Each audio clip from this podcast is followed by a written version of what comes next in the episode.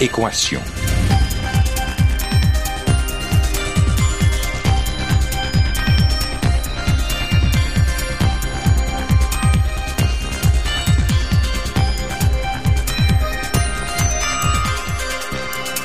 Ici Normand Mousseau, bienvenue à La Grande Équation, votre rendez-vous hebdomadaire avec la science. Cette semaine, enseigner l'histoire.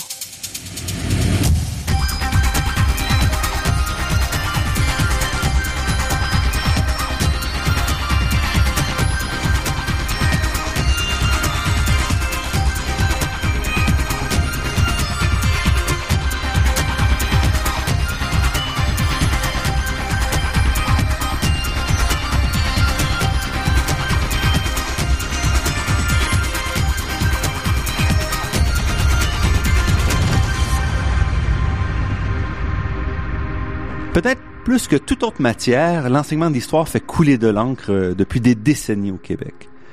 Les programmes cachent-ils des intentions fédéralistes ou souverainistes? Est-ce qu'ils sont collectivistes ou multiculturalistes? Quel est leur message politique profond? En effet, contrairement à des disciplines comme la physique ou les mathématiques, l'histoire est intimement reliée à ce qu'on est, euh, elle représente un regard sélectif sur le passé et engage une narration qui se projette dans le présent et le futur et qui joue un rôle important pour placer chaque citoyen dans un continuum social et culturel. Ça veut dire que penser l'enseignement de l'histoire touche donc directement à l'humain et à son insertion dans la société. Une tâche qui est plus complexe que d'autres disciplines et qui permet pas une réponse simple ou unique mais qui montre tout de même qu'il y a des directions préférables à d'autres quand il s'agit de présenter l'histoire. Et c'est vraiment cette question-là qui est au cœur de l'émission d'aujourd'hui.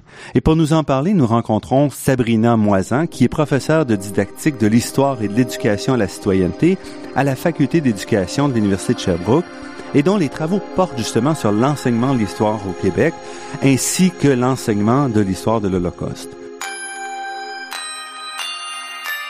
Sabrina Moisan, merci d'avoir accepté cette invitation. Merci de m'avoir invité, ça fait plaisir d'être ici. J'ai fait une certaine présentation de ce que moi je perçois être l'enseignement de l'histoire, mais qu'est-ce que vous quelle est votre position à vous? Euh, ben, C'était une, une, excellente présentation qui, euh, je pense, fait bien ressortir les défis de de l'enseignement de l'histoire. Euh, je dirais qu'il y a trois euh, principales dimensions à la didactique de l'histoire. Il y a une dimension très pragmatique euh, sur comment on enseigne l'histoire, quelles sont les meilleures méthodes pour euh, toucher les élèves, comment les élèves apprennent-ils l'histoire, etc. Euh, cette dimension-là est plus technique, mais il y a une dimension également épistémologique sur la façon de penser l'histoire. Donc, on, on considère que l'apprentissage de l'histoire à l'école permet aux futurs citoyens de développer un mode de pensée, une façon de, de, de, de concevoir sa place dans la société, dans la durée, euh, et que ça développe également l'esprit critique, hein, parce qu'on est censé analyser différents points de vue, différentes interprétations du passé. Et il y a une dimension également plus sociologique ou idéologique, euh, euh, ben, ou dans, dans lequel l'idéologie euh, entre en, en, ligne de compte. Et c'est effectivement cette dimension-là, je pense, qui euh, soulève tant de débats dans, dans l'espace public et qui euh, soulève les passions, en fait, parce que là, effectivement, vont se jouer des joutes idéologiques, politiques, où on, bon, différents acteurs sociaux vont prendre part à la discussion sur l'enseignement de l'histoire à l'école. Et cette question-là n'est pas nouvelle, comme vous la montré dans certains de vos, vos articles, entre mm -hmm. C'est, c'est pas nouveau, non? En fait, je, je, pense que depuis qu'on enseigne l'histoire à l'école, ça, ça s'est euh, massifié, si on veut, euh, au 19e siècle, au moment où aussi la profession des historiens se, se, euh, se professionnalise. Donc, là, où mm -hmm. les historiens deviennent plus professionnels. Et leur tâche, à ce moment-là, c'est vraiment de, de, de développer le sentiment national. Donc, ils font une histoire nationale, nationaliste, dans laquelle on présente les héros politiques qui ont construit la nation. Et, euh, et donc, c'est éminemment politique mmh, comme mmh. Euh, comme matière scolaire dès le départ et dès le départ il y a euh, des contestations donc mmh. c'est chaque fois qu'un nouveau programme arrive euh, il y a des gens pour l'analyser les journalistes les politiciens les groupes de pression et ça ça remonte avant la, avant la, la, fondation du Canada donc la, oui. avant 1867 dans les années 1840 déjà vous remontez jusque là oui ben au Québec, ça s'enseignait. C'est davantage à partir de, de, des années 1840, effectivement, que l'école euh, va être euh, institutionnalisé, donc où les, les, élèves vont, où les enfants vont être amenés à, à fréquenter l'école de façon plus régulière. Mais on mhm. s'entend que c'était loin d'être tous les enfants qui euh, qui euh, allaient à l'école à ce moment-là. Mais c'est aussi à ce, à ce moment-là que s'écrit la première histoire du Canada français. Et ça, dans le contexte québécois, c'est très important parce que au départ, les écoles sont divisées euh, selon la religion. Mhm. Et donc, les jeunes francophones sont dans les écoles catholiques et le euh, le, le, premier historien, entre guillemets, qui était amateur, euh, euh, Garneau, mhm. va rédiger la première histoire du Canada français, qui va être ensuite reprise par d'autres des historiens jusqu'à Lionel Groux dans les années 1950. Et c'est une histoire qui, qui vraiment est destinée à un seul groupe les Canadiens français et euh, qui vise à leur faire voir leur passé de façon euh, idéalisée. Alors donner un peu d'espoir là, dans ce dans ce Canada en création qui euh, est un peu qui les met au défi parce que qui est devenu mhm. britannique et donc il y a toutes sortes de pressions qui font en sorte que on souhaite un groupe uni et qui se sent plus homogène mhm. aussi, plus spécial. ce que vous soulignez, c'est que cette approche-là domine pendant plus d'un siècle. Je dirais jusqu'à aujourd'hui. Jusqu'à aujourd'hui, donc oui, 150 oui, ans. Oui, effectivement, parce que euh, cette histoire-là, bien que la société québécoise se soit laïcisée euh, grandement, et notamment l'école euh, dans les années 60 avec la Révolution tranquille, on a voulu, au même moment, avec le rapport parent, on a voulu laïciser l'enseignement de l'histoire, ou en faire, mhm. en fait, séparer la religion de l'histoire de la nation, parce que mhm. c'était très intimement lié jusque-là.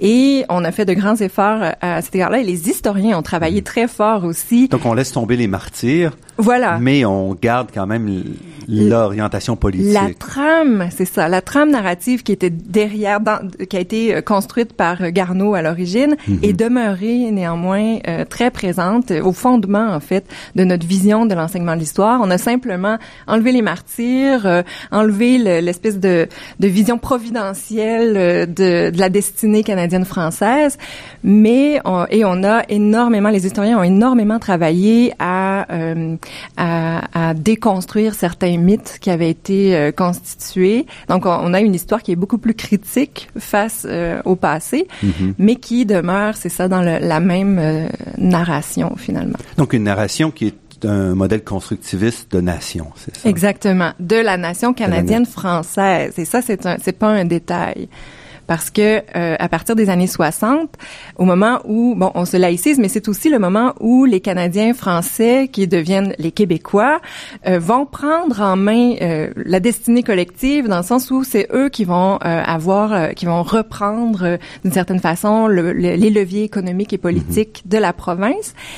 Et du coup, ils deviennent euh, les responsables de l'ensemble des citoyens de la province euh, du Québec et pas seulement des Canadiens français. Il faut pas oublier qu'il y a, d'autres personnes qui sont là, qui étaient dans mhm. d'autres systèmes scolaires.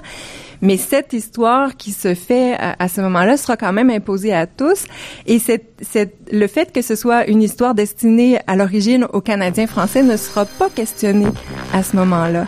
Et c'est cette histoire qu'on va donc euh, enseigner dans toutes les écoles du Québec à tous les enfants du Québec et, et ça, je dirais, jusqu'à aujourd'hui, malgré euh, plusieurs changements de programme.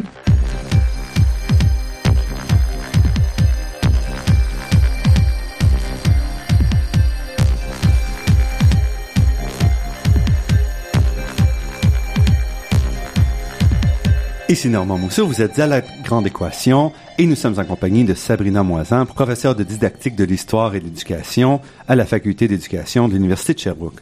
Sabrina Moisan, on vient d'arrêter sur un peu où on en est dans l'histoire et pour vous, ça pose un problème de présenter l'histoire dans une orientation aussi étroite euh, que celle qu'on a présentement. Mm-hmm. Eh bien, oui.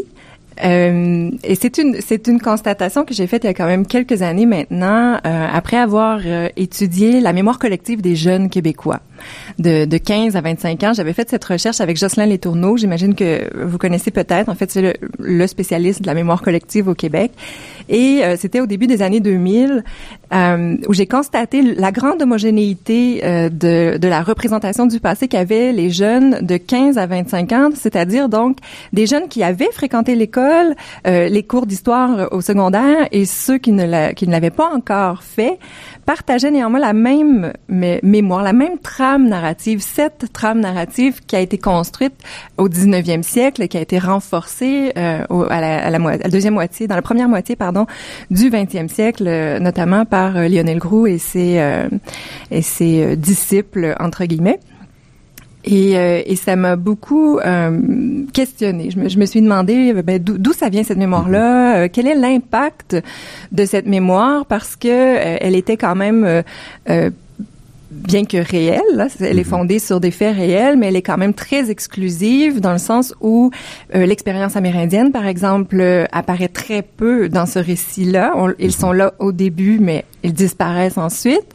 Euh, L'expérience anglophone, au-delà d'être euh, l'antagoniste de, de, de, prédilection, donc celui qui empêche les, les Canadiens français de s'épanouir mhm. euh, normalement, mais qui sont-ils? Quelle est leur expérience historique? Comment ont-ils vécu euh, sur ce territoire-là jusqu'à maintenant? On n'a aucune idée de, de, de ces dimensions-là dans ces dans ces récits.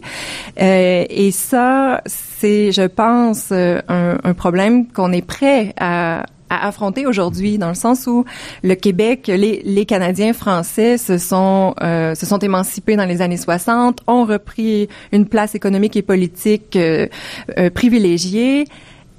Ils ne sont plus les victimes, ils peuvent se percevoir comme tels effectivement, mais si on regarde la société dans l'état actuel des choses, on comprend que les Canadiens français sont en bonne position et sont peut-être prêts à faire de la place maintenant aux autres visions du passé, aux autres récits de l'histoire du Québec. Parce que vous allez plus loin, parce que vous dites aussi, entre autres, on ignore complètement l'arrivée des autres groupes. Donc là, vous avez mentionné les Français, les Anglais, qui eux mm-hmm. sont là depuis longtemps, mais il y a aussi tous les groupes euh, de différents ethniques sont arrivés depuis la fin du ou le même le milieu du 19e siècle. Exactement, oui, même euh, au, au, au 18e siècle après la conquête, déjà euh, les premiers juifs par exemple vont arriver fin du 18e siècle, première synagogue est construite au Québec.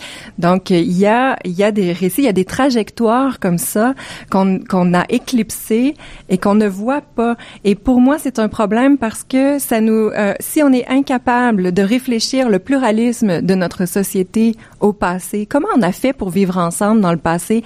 Quels sont les moyens qu'on s'est donnés pour négocier ce pluralisme religieux, linguistique, culturel qui existait déjà même euh, au temps de la Nouvelle-France? Là, on en parle mm-hmm. peu de ça, mais c'était aussi le cas.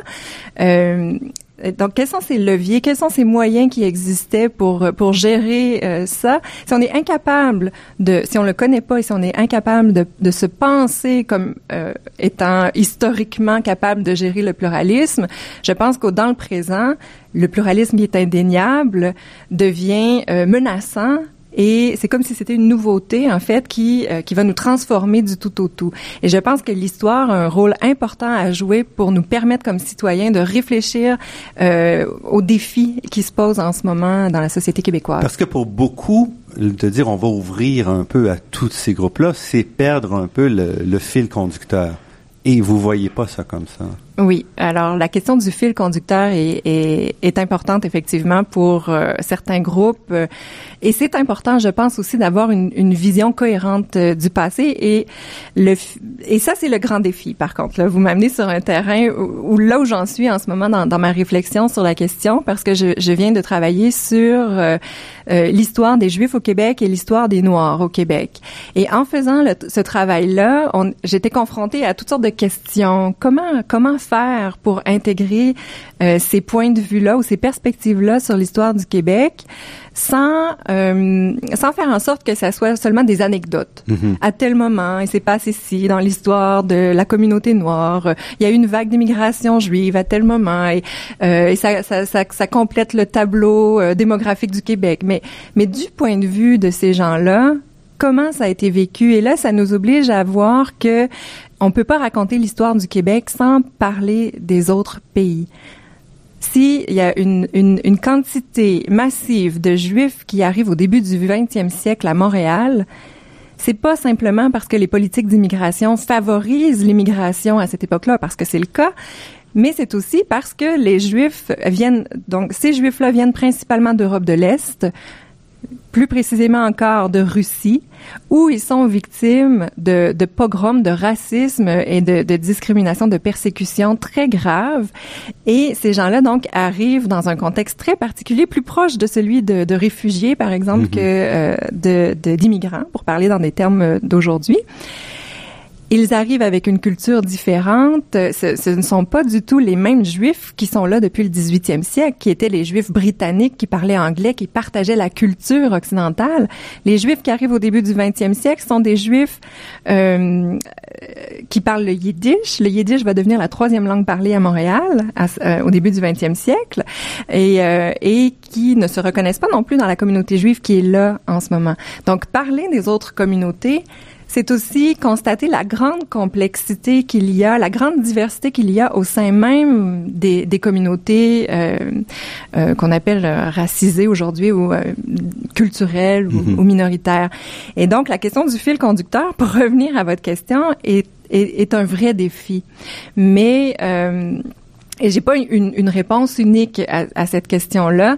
Euh, par contre, je pense que euh, c'est vraiment nécessaire de sortir du récit du, du 19e siècle et de penser autrement l'histoire du Québec en essayant d'intégrer les différentes expériences. Si, si on parle de l'histoire des Noirs, on est obligé de voir la discrimination, et les Juifs aussi, ou les, ou les Chinois, par exemple, on est obligé de voir la discrimination qu'a fait subir la société québécoise à certains groupes, de voir comment ces groupes-là ont réagi face à cette discrimination-là, comment ils se sont organisés, comment ils, sont, ils se sont pris en charge?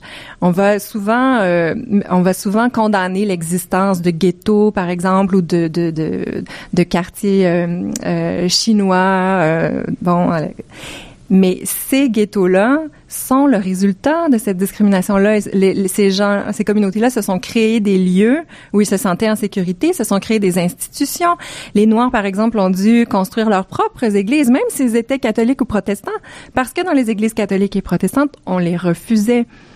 Donc, et ça, ça contribue quand même à créer une certaine, un certain dynamisme dans ces communautés-là, où on s'est entraidé, on a construit des institutions, on a, on a, on a créé une nouvelle culture parce que, comme j'ai dit tout à l'heure, ce sont des communautés plurielles avec des gens qui viennent, euh, par exemple, les Noirs viennent des États-Unis, d'Afrique, euh, de, des Antilles, donc ils ont des cultures, des langues différentes, mais vont être perçus comme étant similaires dans la société. Ce sont les Noirs et ils sont traités de la même façon. Du coup, ça va faire en sorte que cette, communauté-là va se, va se former ici.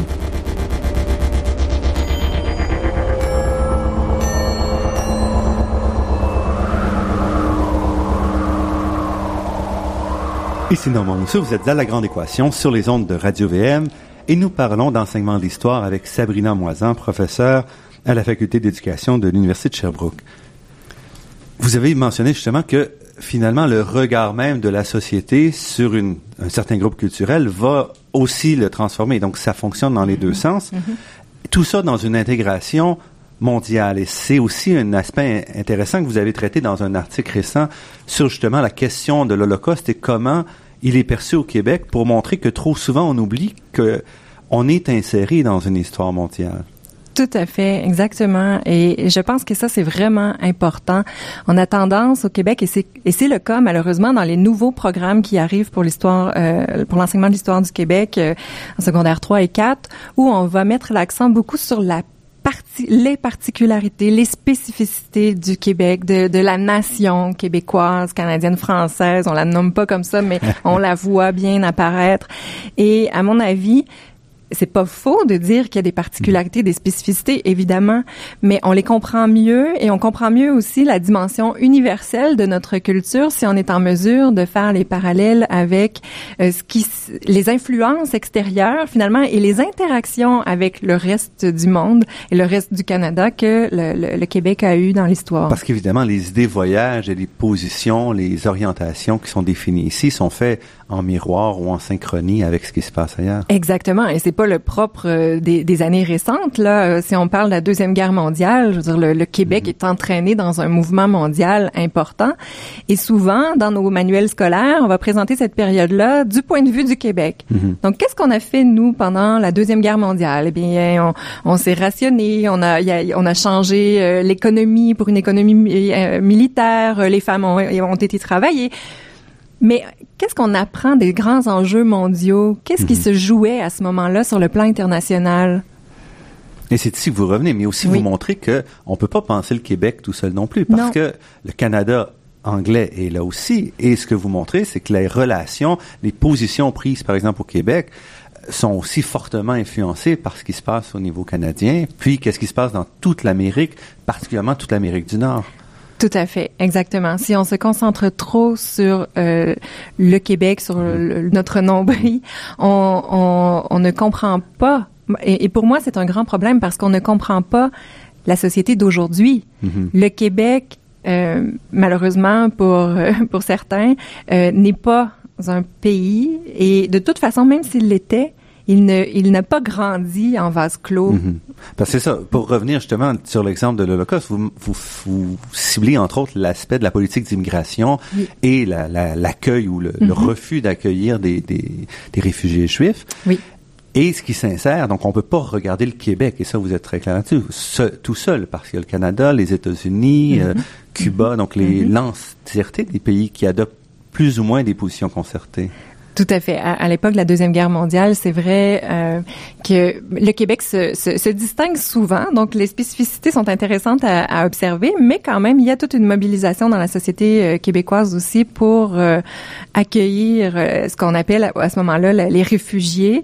Et ce sont des réfugiés juifs de la, de, Deuxième Guerre mondiale, de, de, des politiques nazies de, d'Adolf Hitler et de, de ses collaborateurs. Le Canada, effectivement, a une posture plus fermé face euh, à l'accueil des réfugiés qui est dû à toutes sortes de facteurs. Et le Québec va jouer un rôle très important dans le refus, à ce moment-là, de d'accueillir les Juifs. Mais le Québec n'est pas seul dans ça. C'est un mouvement pan-canadien euh, où, euh, les, organisations religieuses en particulier vont se mobiliser, vont faire signer des pétitions, vont acheter des publicités dans les journaux pour euh, pour euh, faire en sorte que euh, le, le, gouvernement refuse l'arrivée des réfugiés. Il y a même une, une, une anecdote que j'ai apprise moi en lisant les travaux d'Alexandre Turgeon, qui est un historien, comme quoi Duplessis à l'époque, dans les années 40, qui n'était pas encore au pouvoir, il a, il a, il a apporté une lettre à, au Parlement une lettre qui était supposément envoyée de l'Organisation internationale sioniste à un député, à un, rabbin de Montréal, disant au rabbin, euh, si vous acceptez 100 000 juifs, nous allons payer la campagne politique des libéraux. Et euh, ça fait tout un tollé dans la, dans la société québécoise. Les gens se sont euh, affolés et euh, rapidement, on a compris que c'était un faux. On a prouvé que c'était un faux. C'est-à-dire que le 11, c'est euh, la, communauté juive de Montréal qui s'est euh, mobilisée pour ça beaucoup. Mais reste que le mal était fait et la société s'est enflammée, la société québécoise et canadienne, effectivement. Mais il y a eu aussi, en contrepartie, des Québécois qui se sont mobilisés très fortement, qui sont allés faire la représentation auprès de Mackenzie King au gouvernement fédéral pour que, le Canada accepte les réfugiés. Euh, le président du Congrès juif de l'époque était Samuel Bromfman, un Montréalais euh, bien connu d'une famille très importante au Québec, a même proposé de faire venir 10 000 orphelins juifs et il s'engageait personnellement à payer avec sa fortune pour tous les frais associés à l'arrivée de ces, enfants-là et euh, malgré ça, on a refusé. Et ce sont donc ces épisodes-là forment aussi ce qu'est le Québec. Exactement. Je pense que c'est très important de voir, d'être capable, en fait, de voir les côtés plus obscurs de, de notre passé, par exemple, je parlais tout à l'heure de la discrimination envers euh, certains groupes, euh, des, des, actions qui ont été commises comme ça, euh, qui ont euh, qui ont entraîné la mort de, de milliers de personnes. Euh, pas pour se culpabiliser, hein, c'est pas une question de culpabilisation. Je pense que c'est juste important de, de, comprendre la complexité du passé, mhm. de comprendre le contexte, pourquoi les gens avaient si mhm. peur des Juifs à l'époque. C'est une question à se poser. Et, et, et qu'est-ce qui fait Comment expliquer mhm. ce phénomène-là? Mais ça permet aussi de mieux regarder ou regarder avec un plus grand sang-froid nos décisions actuelles. Exactement, exactement, et de pas tomber dans les mêmes euh, dans les mêmes patterns, si, si je puis dire, de penser qu'on a toujours pensé de cette façon-là, mm-hmm. qu'on a toujours agi de cette façon-là, et que ça doit toujours demeurer euh, la même chose pour l'avenir aussi.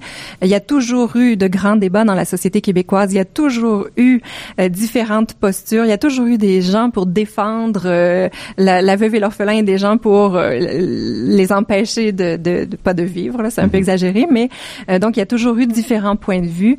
Mais ça, on n'a on, on pas vu ça jusqu'à maintenant, euh, pas assez en tout cas. Mhm. Et cette, ce, ce changement-là, pour vous, euh, on, vous le sentez pas non plus. Vous sentez pas qu'il y a une volonté parce que vous revenez en arrière et on va s'arrêter très bientôt pour une petite pause, mais vous revenez en arrière et vous dites, à certains moments, il y a eu des commissions, des comités qui ont dit on devrait y aller mais finalement, ça s'est jamais traduit en programme et en volonté au niveau de, du corps enseignant. Exactement. Il y a eu un, un, pas de géant qui a été fait dans les années 90, au moment où euh, le tout le courant interculturel en éducation était très fort. C'était le, le, rapport La Coursière, là, ce souvenir et devenir, qui est sorti en 96 et euh, qui proposait vraiment de d'intégrer les perspectives euh, historiques des groupes, des minorités historiques mm-hmm. québécoises et, euh, et ça a créé un scandale vraiment dans la société québécoise. On a accusé les, les, les gens euh, chargés de ce de ce de cette de ce rapport-là de on les a accusés de vouloir minoriser les, les, les francophones, de vouloir nier leur rapport à l'histoire et les programmes qui ont suivi ont, ont, ont été euh, largement édulcorés. Restez avec nous, nous allons poursuivre notre entrevue avec Sabrina Moisan après cette pause.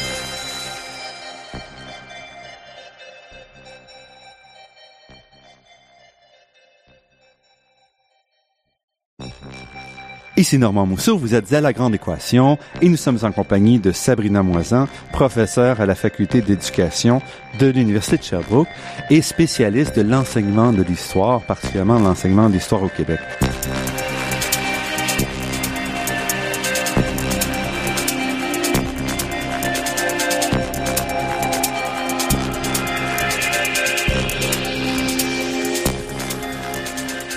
Justement, on a parlé beaucoup du Québec, mais la problématique de l'enseignement d'histoire, quand on pense aux Français, on pense toujours nos ancêtres les Gaulois, donc mm-hmm. c'est aussi dans cette approche-là une vision très très similaire. Oui. Est-ce que le débat au niveau international est le même ou est-ce que c'est on prend des, des positions différentes? Il y a un débat au niveau international. En fait, ce débat-là, c'est vrai, se reproduit dans euh, bien des pays occidentaux, pour parler de ce que je connais davantage, mhm.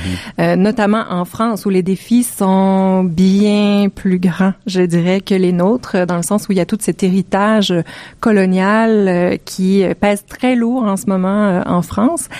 Euh, qu'on a aussi au Québec, on mhm. doit la, on doit l'admettre aussi au Canada avec les, les autochtones, mais c'est quand même d'un niveau très très différent. Mais c'est un débat qui se pose effectivement. Donc, c'est pas tant un débat qu'une question qui se pose, mm-hmm. un problème qui se pose euh, aux didacticiens, aux gens euh, qui euh, s'intéressent à l'enseignement de l'histoire au niveau scientifique. Là, comment penser l'histoire nationale tout en tenant compte du pluralisme de la société. Ça revient à la mhm. question que vous me posiez tout à l'heure, comment ne pas perdre le fil conducteur?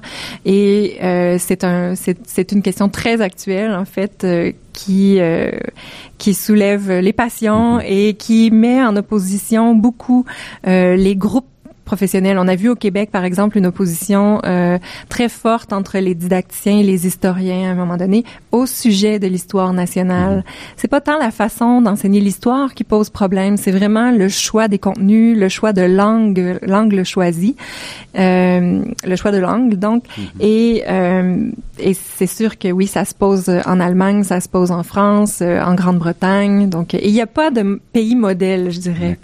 Et vous revenez aussi, parce qu'on parle beaucoup de l'enseignement de l'histoire, mais en principe, l'histoire appartient à l'entièreté de la vie. Et vous revenez, entre autres, en soulignant un petit peu euh, aussi la difficulté, si on veut, de, de, faire l'enseignement de l'histoire en, vous appuyant sur les travaux de, Maurice Albois, ou mhm. je sais pas, mm Al... Albach. Albach, oui, désolé. je sais pas non plus.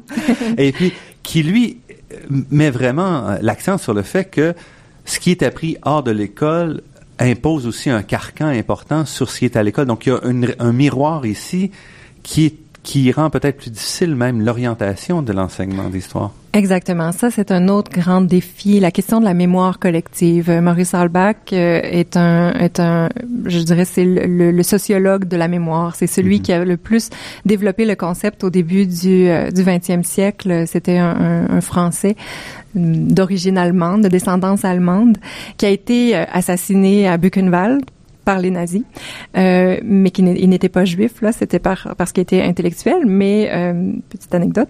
Et donc Maurice Albach a travaillé fort à, à définir un peu comme le, le, le, la prégnance de la mémoire collective, en fait de la société sur l'individu. Mhm, mhm. On pense qu'on pense par nous-mêmes, mais euh, tout, tout, tout ce qu'on tout ce qu'on pense vient de nos interactions avec euh, notre famille, nos amis, les médias, l'environnement social, le discours social, et donc euh, se crée une espèce de, ou se cristallise une certaine vision du monde qui euh, est très puissante et sur lequel euh, l'école a peu d'impact malheureusement. Et je suis revenue sur les travaux d'Albach justement pour essayer de voir mais quels sont quels sont les fondements de cette mémoire-là, comment est-ce qu'elle fonctionne? Et euh, est-ce qu'il y a des, des zones euh, où, par lesquelles on peut entrer mhm. pour essayer de la, la bousculer un peu, faire en sorte qu'on on soit capable de, de développer une vision plus complexe, plus nuancée du, du passé. Et là, je, je soumets quelques pistes, mais euh, c'est euh, c'est exploratoire en ce mhm. moment. Donc. Parce que ça implique à ce moment-là qu'on pourrait agir aussi à l'extérieur de l'école dans un contexte d'enseignement d'histoire, où à ce moment-là, on peut quand même euh, ouvrir l'histoire sans peut-être nécessairement perdre le fil conducteur, qui est certainement plus facile à tout le moins quand on mhm. commence mhm. dans l'apprentissage. Oui, on pourrait à l'extérieur de l'école, mais euh, il faudrait pour ça que la que la la, la, la vision du passé de, de, des parents, de la famille, euh, de, la, de la société se transforme et on n'est pas là en ce moment au Québec. Je vois pas. Euh, on, on, a souvent parlé dans les années 80-90 de la guerre des mémoires. C'était mm-hmm. particulièrement fort en Europe où les groupes communautaires faisaient valoir leur point de vue, euh, ont proposé leur propre histoire. Et ça, je pense que ça peut contribuer beaucoup à, faire en sorte que la société en général se questionne sur ses convictions mhm. par rapport euh, à ce qui s'est réellement passé.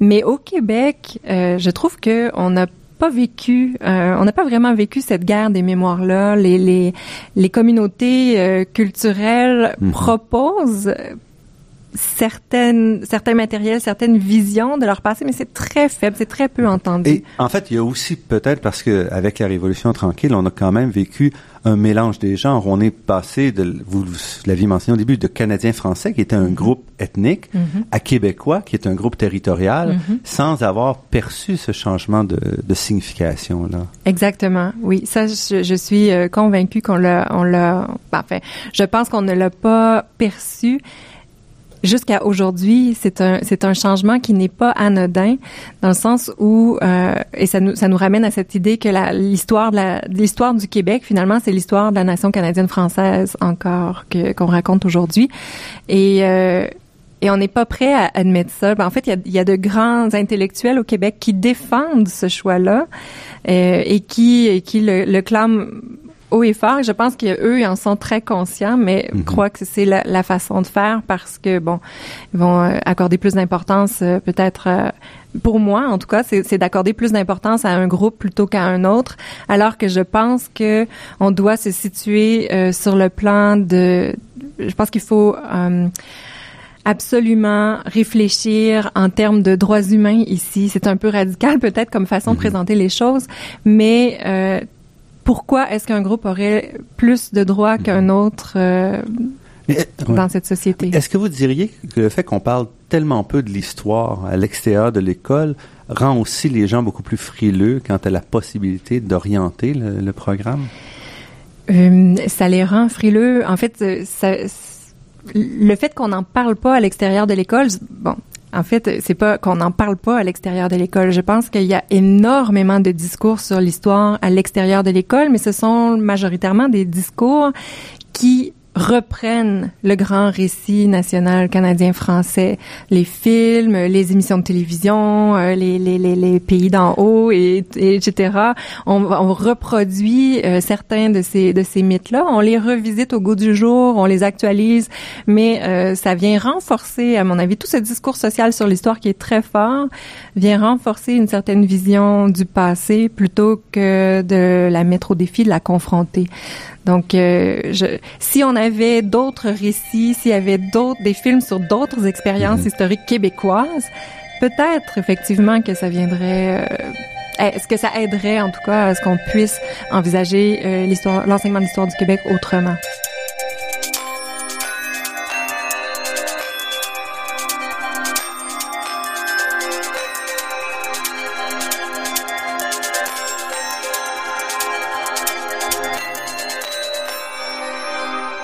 Sabrina Moisan, j'aimerais, euh, avant qu'on revienne un peu sur vos pistes de solutions, parce que vous avez ça aussi, revenir sur votre carrière. Qu'est-ce qui vous a amené à vous poser ces questions-là? Ok, alors euh, j'ai, euh, j'en ai parlé un petit peu euh, tout à l'heure. Là, c'est vraiment, euh, j'ai fait des études en histoire, en, en histoire du Québec, et euh, j'ai fait une Mais maîtrise. pourquoi oui. l'histoire du Québec? Qu'est-ce qui vous a amené à, à l'histoire? J'ai, qu'est-ce qui m'a amené à l'histoire? C'était un, un enseignant du Cégep qui euh, m'a vraiment permis de comprendre que l'histoire pouvait nous servir pour euh, pour mieux comprendre les enjeux contemporains. Et dans ce cas-là, c'était pas l'histoire du Québec, c'était la crise euh, israélo-palestinienne. Et en, en, en, en faisant l'histoire de ce conflit-là, on comprenait mieux la complexité, on comprenait mieux la, la, la, la- la- enfin les, les différents enjeux euh, autour du, du problème. C'était plus difficile de se positionner aussi pour un camp ou pour l'autre. Une fois qu'on a fait cette histoire-là, on, on est plus, euh, on est, euh, c'est ça, on a, on a une posture plus euh, nuancée. Et j'ai bien apprécié euh, cette euh, cette posture là. Et donc je suis allée étudier en histoire ou euh, à l'université Laval. Et, euh, et là, j'ai eu un, un enseignant formidable qui s'appelait Robert Grace, un, un, un Québécois irlandais d'origine, qui était spécialisé sur l'histoire irlandaise du Québec. Et je pense qu'il y a quelque chose qui, me vient de là. J'ai été fascinée, fascinée de découvrir l'histoire du Québec du point de vue irlandais, de comprendre que la ville de Québec, à un moment de son histoire, était majoritairement anglophone au 19e siècle, il n'y a pas si longtemps, que euh, les Irlandais avaient un- une expérience historique au Québec qui était très proche de celle des Canadiens français parce que ils étaient eux aussi euh, ils étaient catholiques et, disons, euh, persécutés par les Britanniques. On se percevait comme persécutés, nous aussi, on, on l'était probablement aussi. Euh, et ça, ça m'a beaucoup touchée. Euh, ça m'a beaucoup touché de constater cette proximité-là qu'il y avait entre l'histoire de ces groupes. Et j'ai fait des travaux par la suite av- avec Robert Grace sur euh, les, relations, l'intermariage, les relations économiques, les syndicats qui ont été créés par les Irlandais euh, auxquels les Canadiens français ont, été intégrés, notamment dans le port de, Québec. Et ça, ça, ça a vraiment été marquant pour moi. Mais quand j'ai poursuivi à la maîtrise, là, j'ai voulu m'intéresser à la question de la mémoire collective. Mhm. Et euh, ça, ça venait un peu, en fait, euh, pendant tout mon, mon, mon, mon bac en histoire, j'ai pas vraiment été amenée à questionner l'histoire du Québec. Euh, pas de façon franche, en tout cas. Oui, euh, des critiques, on a vu un peu l'évolution de l'historiographie, mais de là à critiquer cette vision-là, euh, pas vraiment. C'est apparu avec Jocelyn Letourneau à la maîtrise quand j'ai eu la chance de côtoyer des jeunes de 15 à 25 ans, donc et de leur demander de me raconter l'histoire du Québec telle qu'ils s'en souvenaient. Là, sans date précise, c'est pas grave. Allez-y, 40 minutes pour écrire l'histoire du Québec. Et ensuite de ça, j'ai analysé les récits. Et c'est là que j'ai constaté cette grande homogénéité-là, l'absence de, de, distanciation critique face à ce récit-là, du moins en apparence. Mm-hmm. C'est sûr qu'il faudrait interroger les gens pour le savoir vraiment, mais euh, sur papier, ça, ça n'existait pas. Et, euh, et cette vision, mais de victime, où vraiment là, les Canadiens français sont victimes de leur histoire, euh, ce sont euh, et leur destin est inachevé euh, et c'est vraiment une histoire de lutte, de combat. Et je pense que à ce moment-là, j'ai compris que cette vision du passé-là, bien que fondée euh, historiquement en grande partie, est pas est pas juste dans le sens où elle ne voit pas d'autres euh, perspectives et surtout elle pose un grand problème dans le présent parce que si on se voit toujours comme victime des mm-hmm. autres, euh, comment est-ce qu'on peut réfléchir la société alors que maintenant on a les rênes du pouvoir? Mm-hmm. Comment on peut réfléchir avec empathie, voilà, les rapports de force de façon saine? Et qui m'a amené donc à, m'intéresser à l'enseignement de l'histoire parce que je me disais à ce moment-là, le seul moyen qu'on a euh, pour changer ça, c'est de changer l'enseignement de l'histoire. C'est sûr que c'est l'école qui est responsable de ça. Bon, après, j'ai bien euh, saisi que c'est plus compliqué que ça. C'est pas seulement l'école, mais l'école peut jouer un mmh. rôle. Et, c'est, c'est, euh, j'ai décidé de, de, de, consacrer ma carrière à, à, développer la réflexion sur comment ces questions. vous vous sentez-vous perçu par le, le monde des historiens québécois? Parce qu'il y a quand même à la fois, il y a à la fois un problème où on sent que beaucoup d'historiens essaient justement de ne pas parler du Québec, donc d'éviter mm-hmm. complètement le problème. Mm-hmm. Plus on a un peu cette tension-là à l'intérieur. Donc, oui. comment? Alors là, il y a la perception de ma profession, la mhm. didactique, il y a la perception de moi comme didacticienne, euh, qui sont deux choses bien différentes. Je pense que sur le, dans le débat social, il y a eu un grand clivage entre les historiens et euh, les didacticiens euh, dans les dernières années. les historiens ont défendu la vision traditionnelle de l'enseignement de l'histoire sur les, les, les tribunes publiques alors que les didacticiens euh, ont une sensibilité qui est différente dans le sens où ils étaient davantage pour une histoire plus complexe avec différentes perspectives. Euh, mais c'est pas tous les historiens et ce ne sont pas non plus tous les didacticiens qui partagent ces points de vue-là. Ici, à l'Université de Sherbrooke, j'ai la chance d'avoir des collègues qui sont très ouverts, avec qui je travaille sur des projets communs. Et ça, je trouve que c'est très riche euh, et, et, très important pour qu'on puisse... Euh, il doit y avoir un, un dialogue. Mon problème actuellement, je dirais, c'est que à l'école secondaire, on nous demande d'enseigner l'histoire nationale du Québec dans une grande synthèse du début à la fin, mm-hmm. alors que les historiens ne font plus l'histoire comme ça depuis les années 50.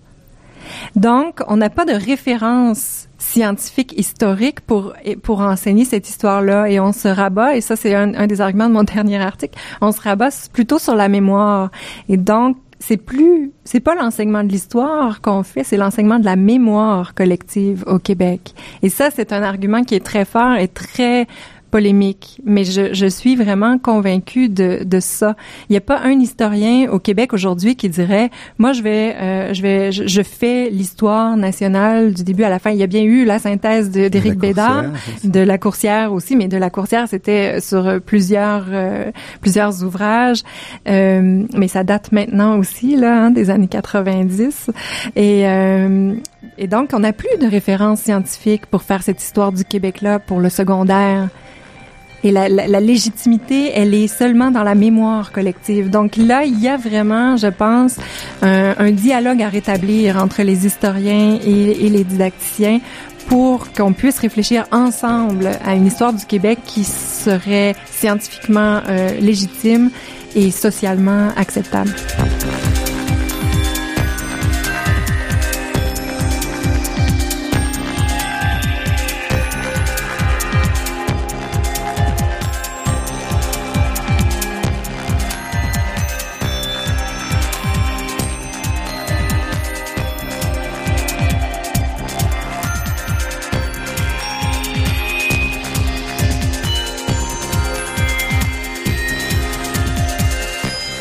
Ici Normand Mousseau, vous êtes à La Grande Équation sur les ondes de Radio VM et nous sommes en compagnie de Sabrina Moisin qui nous parle de l'enseignement de l'histoire. Sabrina Moisin, vous avez quand même euh, décidé d'aller au-delà de la critique pour proposer une voie, de dire comment est-ce qu'on peut traiter un peu de l'histoire, ou vous proposez finalement une intégration plus critique, mais aussi plus contextuelle de, des, de l'histoire comme telle. Mhm. Euh, oui, en fait, moi, je, pense que euh, après avoir relu les travaux de Maurice Halbach, je, je, j'en suis venue euh, à croire que si la mémoire collective est si importante aujourd'hui au Québec, et elle les, les débats sur l'enseignement de l'histoire montrent que les gens y tiennent à cette mémoire-là, et cette mémoire a aussi un impact fondamental dans les décisions que les gouvernements mhm. prennent. Et dans ce sens-là, je pense que c'est important que tous les citoyens euh, connaissent cette mémoire connaissent son, son, son influence sur notre société. Mhm. Mais euh, je suis contre l'idée qu'on qu'on l'enseigne telle qu'elle sans la questionner. Donc, je pense qu'elle doit faire partie de l'enseignement de l'histoire et pourquoi pas en faire notre point de départ. Mhm. Et c'est ce que je propose dans, dans ce texte. Donc, pourquoi ne pas partir de la façon dont on se souvient euh, de la conquête, par exemple, euh, aujourd'hui? Donc, quels sont les camps, quelles sont les différentes interprétations? Quand on parle des conséquences de la conquête? Donc, de quoi on parle et qui dit quoi?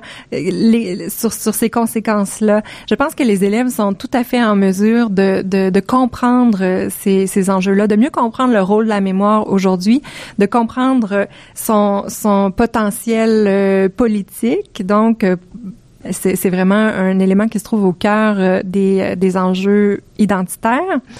Donc, de mieux comprendre cette mémoire-là, comment on, on, se sert du passé pour justifier certaines actions, décisions dans le présent, euh, et euh, d'aller voir Bon, ben, voici le débat euh, sur sur cet événement historique-là. Voici comment on s'en souvient.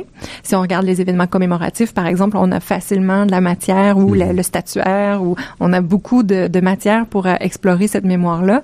Donc, on, on, peut voir, par exemple, la, la, la conquête euh, sur ce plan-là, et ensuite aller voir dans les dans les documents historiques quels étaient les enjeux à ce moment-là, et essayer de, de complexifier un peu les points de vue qui existaient aussi euh, au moment euh, où ça s'est produit euh, mm-hmm. et, de, et de constater de façon plus nuancée sur le long terme, le moyen terme, le court terme, en variant les groupes sociaux, les conséquences sont différentes sur l'élite euh, française de la colonie euh, versus l'élite canadienne française ou les paysans par exemple qui ont pratiquement pas vu de changement mm-hmm. mis à part la durée du combat qui a été dramatique effectivement pour pour la population mais il y a moyen de nuancer et on s'aperçoit en faisant ce travail là qu'il n'y a pas une interprétation finale dans le sens où euh, c'est pas une catastrophe, c'est pas nécessairement non plus une bénédiction cette conquête-là, qu'il y a des positions mitoyennes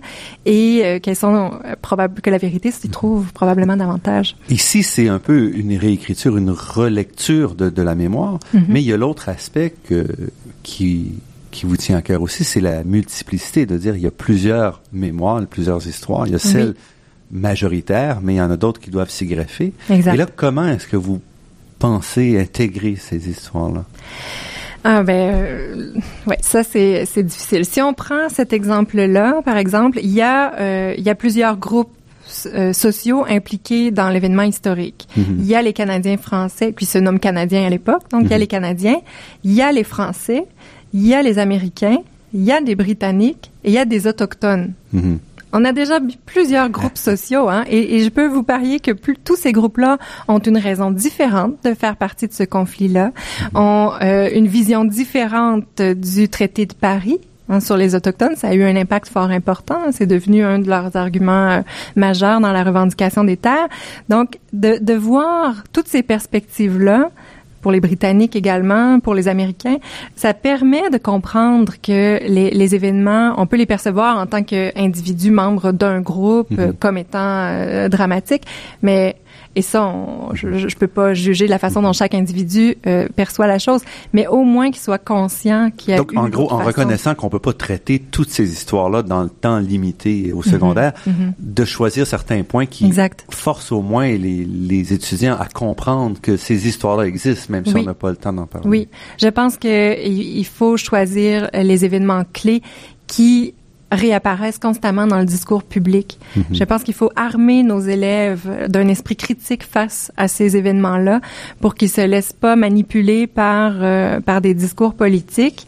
C'est le rôle de l'école quand Mhm. même de former à l'esprit critique. Donc, euh, je pense que c'est une façon d'y arriver effectivement. Et pour vous aussi, il faut sortir des frontières du Québec parce Oui. que vous, vous, vous êtes très clair là-dessus. Mhm. Il faut absolument intégrer ce qui se passe au Québec avec les, mouvements internationaux, mondiaux. Oui, oui, absolument. Ça, c'est fondamental pour expliquer bien des mouvements sociaux au Québec, euh, qu'on parle des rébellions des patriotes, par exemple, les acteurs, l'émancipation nationale, exactement. Aussi et tout. Donc, à exactement. certains niveaux, évidemment, Des on femmes, se reflète voilà. sur ce qui se passe ailleurs. Voilà, exactement. On, on, on est influencé par ce qui se passe ailleurs et on va influencer ce qui se passe ailleurs. Et je pense que c'est important de comprendre cette dynamique-là, de pas se concevoir euh, en vase clos. Je pense que c'est vraiment nécessaire pour euh, pour le vivre ensemble, Mhm, pour mieux comprendre. euh, euh, oui, les spécificités du Québec, mais aussi le, le partage de valeurs communes qu'il y a avec la communauté humaine euh, sur cette planète. On est quand même, on, on a vécu, euh, bon, vous parlez depuis 150 ans, mais certainement depuis, depuis au moins euh, 40 ou 50 ans, le débat sur l'histoire est permanent et on fait du surplace Mhm. malgré ce débat-là. Mhm. Est-ce que vous, vous que ça peut bouger ou, entre autres, avec les, les, grands bouleversements de, de il y a euh, une dizaine d'années, on semble vouloir maintenant mettre les freins encore plus que jamais sur euh, une révision de nos approches? Oui, absolument. J'ai euh, quand j'ai eu accès à la nouvelle version du programme d'histoire du Québec, euh, j'ai été assez découragée, je dois dire, mais euh, je me suis remise depuis, je vous rassure. J'étais assez découragée, mais j'étais pas surprise parce que effectivement le, le débat, malheureusement, euh, euh, l'histoire est, euh, est entre les mains des, des, des lobbies au Québec. Euh, c'est comme ça dans d'autres sociétés aussi, mais c'est pas normal qu'on change les programmes d'histoire quand on change de gouvernement. Ça, c'est, c'est pas normal dans une démocratie. Et ça, euh, pour moi, c'est, problématique.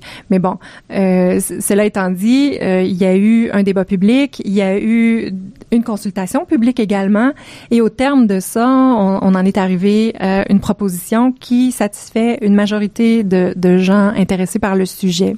Donc, les, les enseignants, par exemple, sont satisfaits parce qu'on va enseigner l'histoire du Québec sur deux ans de façon chronologique. Mhm. Ils vont avoir du temps pour enseigner. Ça, c'est un bon changement. Euh, parce qu'ils ils- ils- ils- ils n'appréciaient pas du tout là, la, la, formule antérieure avec une approche chronologique puis thématique.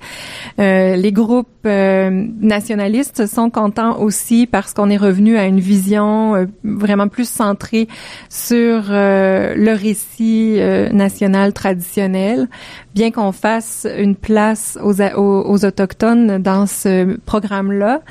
Euh, à mon avis, c'est une, c'est quand même une vision colonialiste euh, du, du passé autochtone dans le sens où on parle d'eux quand on a l'impression qu'il se passe quelque chose pour eux dans notre histoire.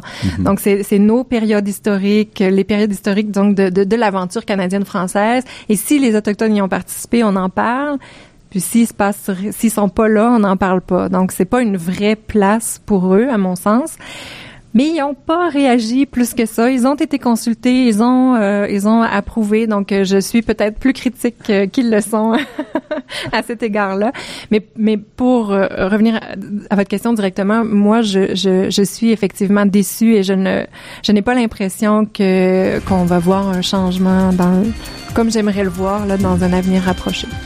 Mais sur cette note un peu pessimiste, mais je, je sens que vous continuez au moins à, à travailler dans la direction euh, Mhm. d'une ouverture. Euh, Sabrina Moisan, professeure de didactique de l'histoire et de l'éducation à la citoyenneté à la faculté d'éducation de l'Université de Sherbrooke. Je vous remercie beaucoup pour cette entrevue. Merci beaucoup de m'avoir reçu. Je remercie Daniel Fortin à la technique et pour la création des thèmes musicaux entendus à l'émission, Marc-André Miron, site Internet, et Ginette Beaulieu, productrice déléguée. Je remercie également le Fonds de recherche du Québec et l'Université de Montréal pour leur contribution à la production de cette émission. Vous pourrez entendre celle-ci et toutes les autres en vous rendant sur le site Internet de La Grande Équation. L'émission est également disponible sur la page Université de Montréal de iTunes U. Ici Normand Mousseau. Au nom de toute l'équipe, je vous dis à la semaine prochaine et d'ici là, restez à l'écoute de Radio VM pour découvrir votre monde sous toutes ses facettes.